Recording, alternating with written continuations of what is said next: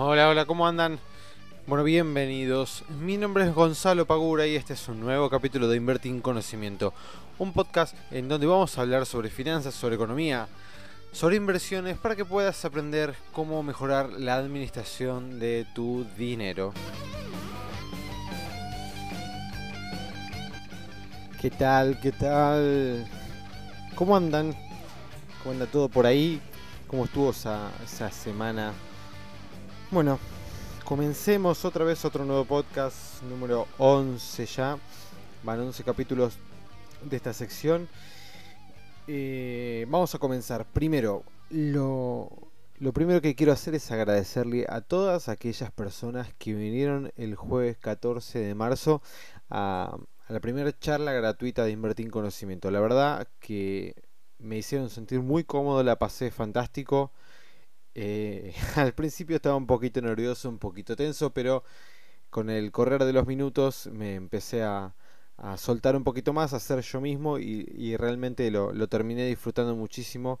Eh, me encantó el ida y vuelta que se produjo con, con, todas aquellas personas que vinieron. Así que si me están escuchando, les agradezco de vuelta. Muchísimas gracias por haber venido. Y estén atentos y atentas porque ahora en estos días estoy terminando eh, estoy terminando de, ver algunas cositas pero en estos días voy a estar lanzando el primer curso de, de finanzas personales de invertir en conocimiento y aquellas personas que vinieron a la charla si están interesados o interesadas en seguir aprendiendo y seguir sumando conocimiento van a tener un buen descuento por haber participado de la charla. Así que estén muy atentos, presten atención porque en cualquier momento les llega un mail ofreciéndoles este curso que va a ser online, ¿sí? va a constar de cuatro clases de aproximadamente dos horas eh, los días martes. Así que va a estar muy bueno, muy muy bueno, profundizando cosas de vuelta como lo que vimos de consumo, ahorro, inversión, viendo los diferentes tipos de inversiones que hay, ¿sí? lo que son acciones, LECAPs, LETES, bonos, eh, eh, fondo común de inversión, los plazos fijos en UVA, eh, etcétera. Todo ese tipo de cosas las vamos a estar viendo en el, en el curso que, que va a estar lanzándose en abril. Así que presten mucha atención y para los que no participaron de la charla pero quieran participar del curso también lo van a poder hacer. Así que estén atentos en las redes porque lo voy a estar promocionando por nuestro Instagram, por nuestro Facebook y por todos lados, básicamente para que cualquiera que quiera acceder lo, lo pueda hacer. También se va a armar un, un grupo, ¿sí? un grupo para los miembros que se sumen al curso, en donde la idea que es que se produzca un, un ida y vuelta bastante, bastante bueno y que entre todos podamos ir este, capacitándonos todos los días. ¿sí? Bien, esto es la parte, de, la parte del chivo.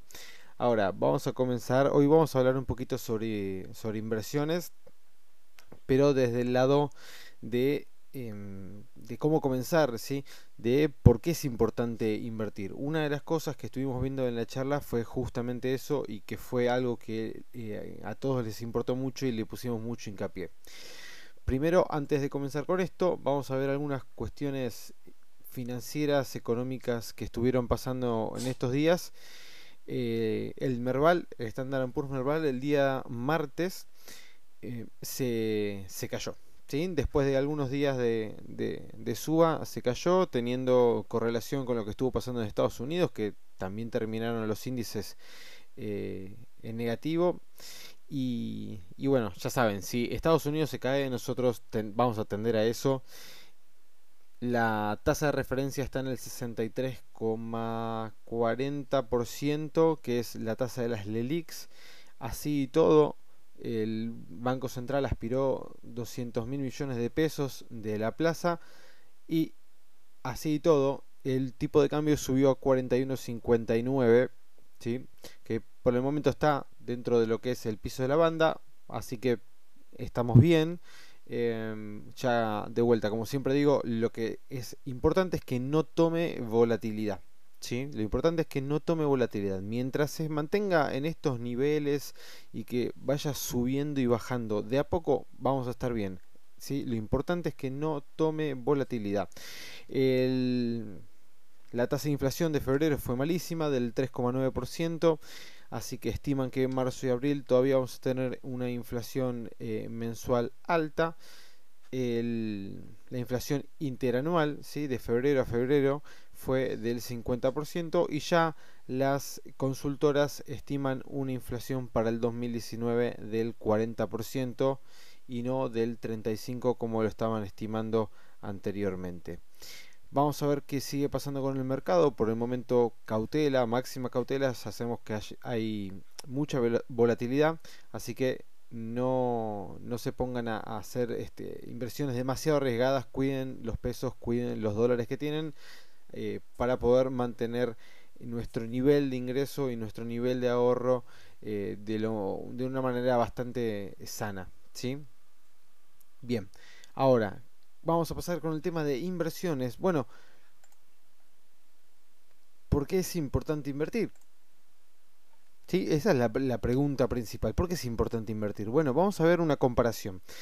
En la presentación del jueves, del jueves 14, vimos un slide donde yo mostraba tres columnas diferentes. Una de ahorro, una de inversión mediante la capitalización simple y otra de inversión mediante la capitalización compuesta.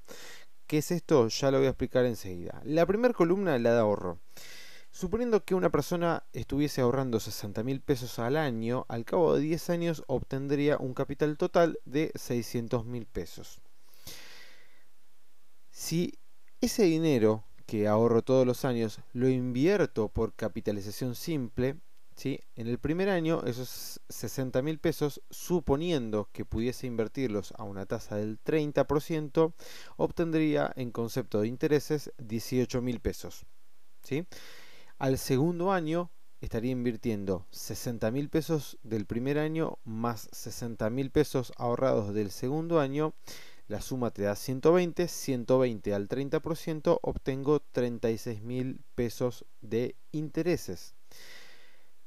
Si esto hacemos la cuenta sucesivamente durante 10 años, vamos a obtener en concepto de intereses 990 mil pesos más los 600 mil pesos de capital propio ahorrado nos da en total 1.990.000 no, perdón, 1.590.000 pesos. Entonces, fíjense, antes ahorrando simplemente obteníamos 600.000. Ahora, si ahorramos y lo invertimos, obtenemos un millón, casi 600 mil pesos. Fíjense la diferencia, o sea, la diferencia es de un millón de pesos, solamente por hacer el mismo esfuerzo. O sea, yo todos los años voy a estar ahorrando la misma cantidad de dinero, nada más, y la gran diferencia es que lo voy a estar poniendo a trabajar voy a estar haciendo que ese dinero que yo ahorro, que tanto trabajé para conseguirlo, lo voy a estar haciendo que trabaje por mí y genere intereses, ¿sí? Y a lo largo de 10 años la diferencia es abismal. Eso es capitalización simple, ¿sí? Básicamente estamos reinvirtiendo siempre sobre el capital, no sobre el capital más los intereses. Que esa es la diferencia que ahora vamos a ver con la capitalización compuesta. Entonces, ¿Qué es la capitalización compuesta? Es básicamente la reinversión del capital más la reinversión de los intereses. Entonces, la cuenta sería este, así. Tenemos de vuelta 60 mil pesos en el primer año.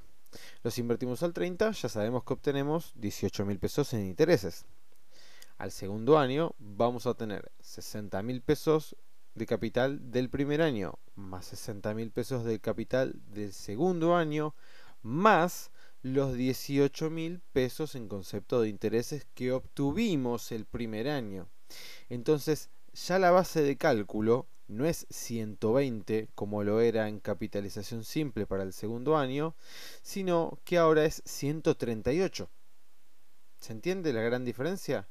Es decir, en capitalización simple siempre se, se calcula el porcentaje al que estoy invirtiendo sobre el capital. En capitalización compuesta lo que estoy haciendo es al capital sumarle los intereses, entonces cada año la base de cálculo sobre donde estimamos esa tasa va a ser mayor. Entonces, por ejemplo, en capitalización simple en el segundo año obtenemos 30, siempre teniendo en cuenta una tasa de interés del 30%, ¿sí? En el segundo año tenemos 36 mil pesos de intereses. Capitalización compuesta, 41.400. En la simple, 54.000. Compuesta, 71. En la simple, cuarto año, 72.000. En la compuesta, 111 para hacerla corta, en el año 10, en capitalización simple, se obtienen 180 mil pesos en concepto de intereses versus 767 mil pesos en concepto de intereses por capitalización compuesta. Ustedes se dan cuenta la gran diferencia que hay entre una y la otra. Es decir, y si lo damos perdón, la cuenta final, al cabo de 10 años obtenemos 2.724 millones en concepto de intereses, más los 600 mil pesos obtenemos 3.324.321 pesos versus los 600 mil pesos este, de la columna de ahorro. O sea, la diferencia es brutal. No hacer este tipo de cosas es, es como, no sé, como no querernos a nosotros mismos, porque si el esfuerzo lo estamos haciendo, eh, lo estamos haciendo igual. Si igualmente todos los años vamos a ahorrar 60 mil pesos por mes, ¿sí? Entonces, si vos vas a dejar de consumir para lograr ahorrar esa cantidad de dinero, ¿por qué no la pones a trabajar? Miren la diferencia que hay, 600 mil contra 3 millones 300. Es mucho es realmente muchísima la diferencia. Si la tasa fuese mayor, la diferencia sería muchísimo mayor y ni les cuento si el capital ahorrado también fuese mayor. ¿sí? Realmente la diferencia es abismal y si no hacemos esto estamos perdiendo dinero. Obviamente tendré los que me digan, che, pero no estás calculando la inflación. No, no, eh, obviamente que no. O sea, esto es un caso ejemplificador solamente para que vean cuáles son de manera bien sencilla las diferencias entre ahorrar e invertir. ¿sí? Estamos generando un flujo de dinero constante al cabo de 10 eh, años. ¿sí? Todos los años estamos generando un flujo constante de dinero que nos está entrando haciendo el mismo esfuerzo que hacíamos en el primer caso donde solamente lo ahorrábamos. Entonces, empiecen a invertir, empiecen a animarse, empiecen a agarrarse una planilla de Excel y hacer este tipo de ecuaciones para que lo vean y para que puedan eh, de alguna manera vivirlo. Porque, ya les digo, esto si en ningún momento lo ponen en práctica y queda en la nada, realmente no les está sirviendo de mucho escucharme a mí, ni, ni ver videos en YouTube, ni hacer nada de lo que estén haciendo tienen que empezar a invertir, tienen que empezar a fijarse de qué manera usar mejor su dinero y cuáles son las opciones que existen en el mercado para poder lograrlo. Por eso existen espacios como estos, como este, por eso existe la charla que realicé, por eso va a existir el curso de finanzas personales que voy a estar dando en abril de este año. Entonces, fundamental, empiecen a ver este tipo de, de estimaciones y empiecen a invertir su dinero. ¿Cómo lo pueden hacer? Vamos al siguiente paso que también se tocó mucho dentro de la, de la charla del jueves pasado. Bueno, para aquellos, digamos, que no quieren hacer transferencias porque les da miedo, tienen la plata en el banco, no la quieren mover del banco y lo quieren hacer a través del banco, háganlo a través del banco, lo pueden hacer a través del banco, ¿sí? no hay ningún tipo de problema pero sepan que es más caro. ¿Está bien? Ustedes tienen dos formas de invertir, por lo menos acá en Argentina. Lo pueden hacer o a través de su banco comercial común y corriente, ¿sí? ya sea estatal o comercial, o lo pueden hacer a través de un agente de bolsa, que hoy en día se llaman ALIX, ¿sí? que son em, agente de liquidación y compensación. Entonces, ustedes pueden entrar a la página de la CNB, que es la Comisión Nacional de Valores, y pueden buscar todos los todas las los ALIX que están registrados en la CNB y que están habilitados para poder invertir en el mercado de capitales de Argentina. Tienen varios, tienen sinceramente muchísimos.